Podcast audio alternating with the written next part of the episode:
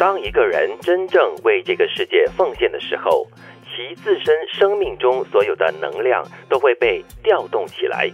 因为人最合道的状态就是奉献。奉献就像开关一样，能够打开一个人生命中与生俱来的能力。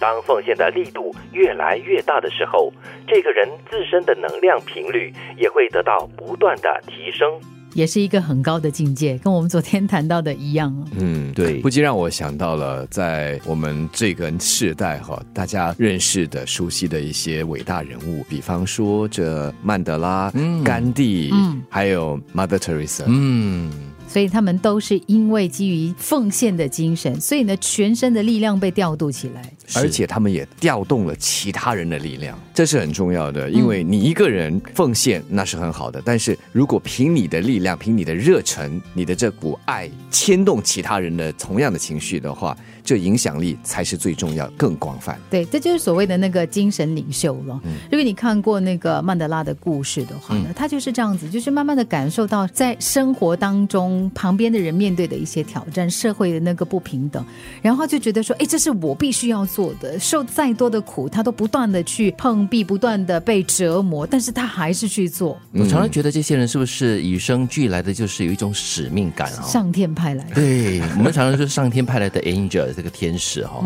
是因为他们所以改变了世界，嗯，因为他们所以他们留下来的除了是遗产之外，而且他们的这股精神也一直延续下去。是。我们讲的是一些伟人呐，其实，在我们的周遭呢，也有很多这样的好人，这样的天使。对，像前阵子就看到了一个家庭啊，他们领养了很多孩子，大概一个小康家庭，他们自己领养的孩子呢，大概就有三个。对，而且他们领养孩子的时候呢，是不设条件。对，我看到这个新闻。对，要的就是呢，给这个孩子一个稳定、安稳的这个成长的一个机会，给他们温暖的家。对，很多家长在领养孩子的时候，他们都会先看一看照片啊，什么东西。这对夫妇他就不要看照。照片，只要给他们这些孩子需要爱的孩子呢一个家庭，我觉得这是无条件的一种爱，非常难得。是，当然对于很多人来讲呢，那是不一样的一个，应该说是要求了。我也看过国外的一些朋友啊，一些家庭呢，他们领养的孩子呢，其实是身体有疾病的，哦，残障的，嗯，他们会特别给这些孩子爱，因为他们觉得说这就是我应该要帮助他的一种方式，他觉得是他人生的使命。如果延伸开来说的话，在我们生活中啊，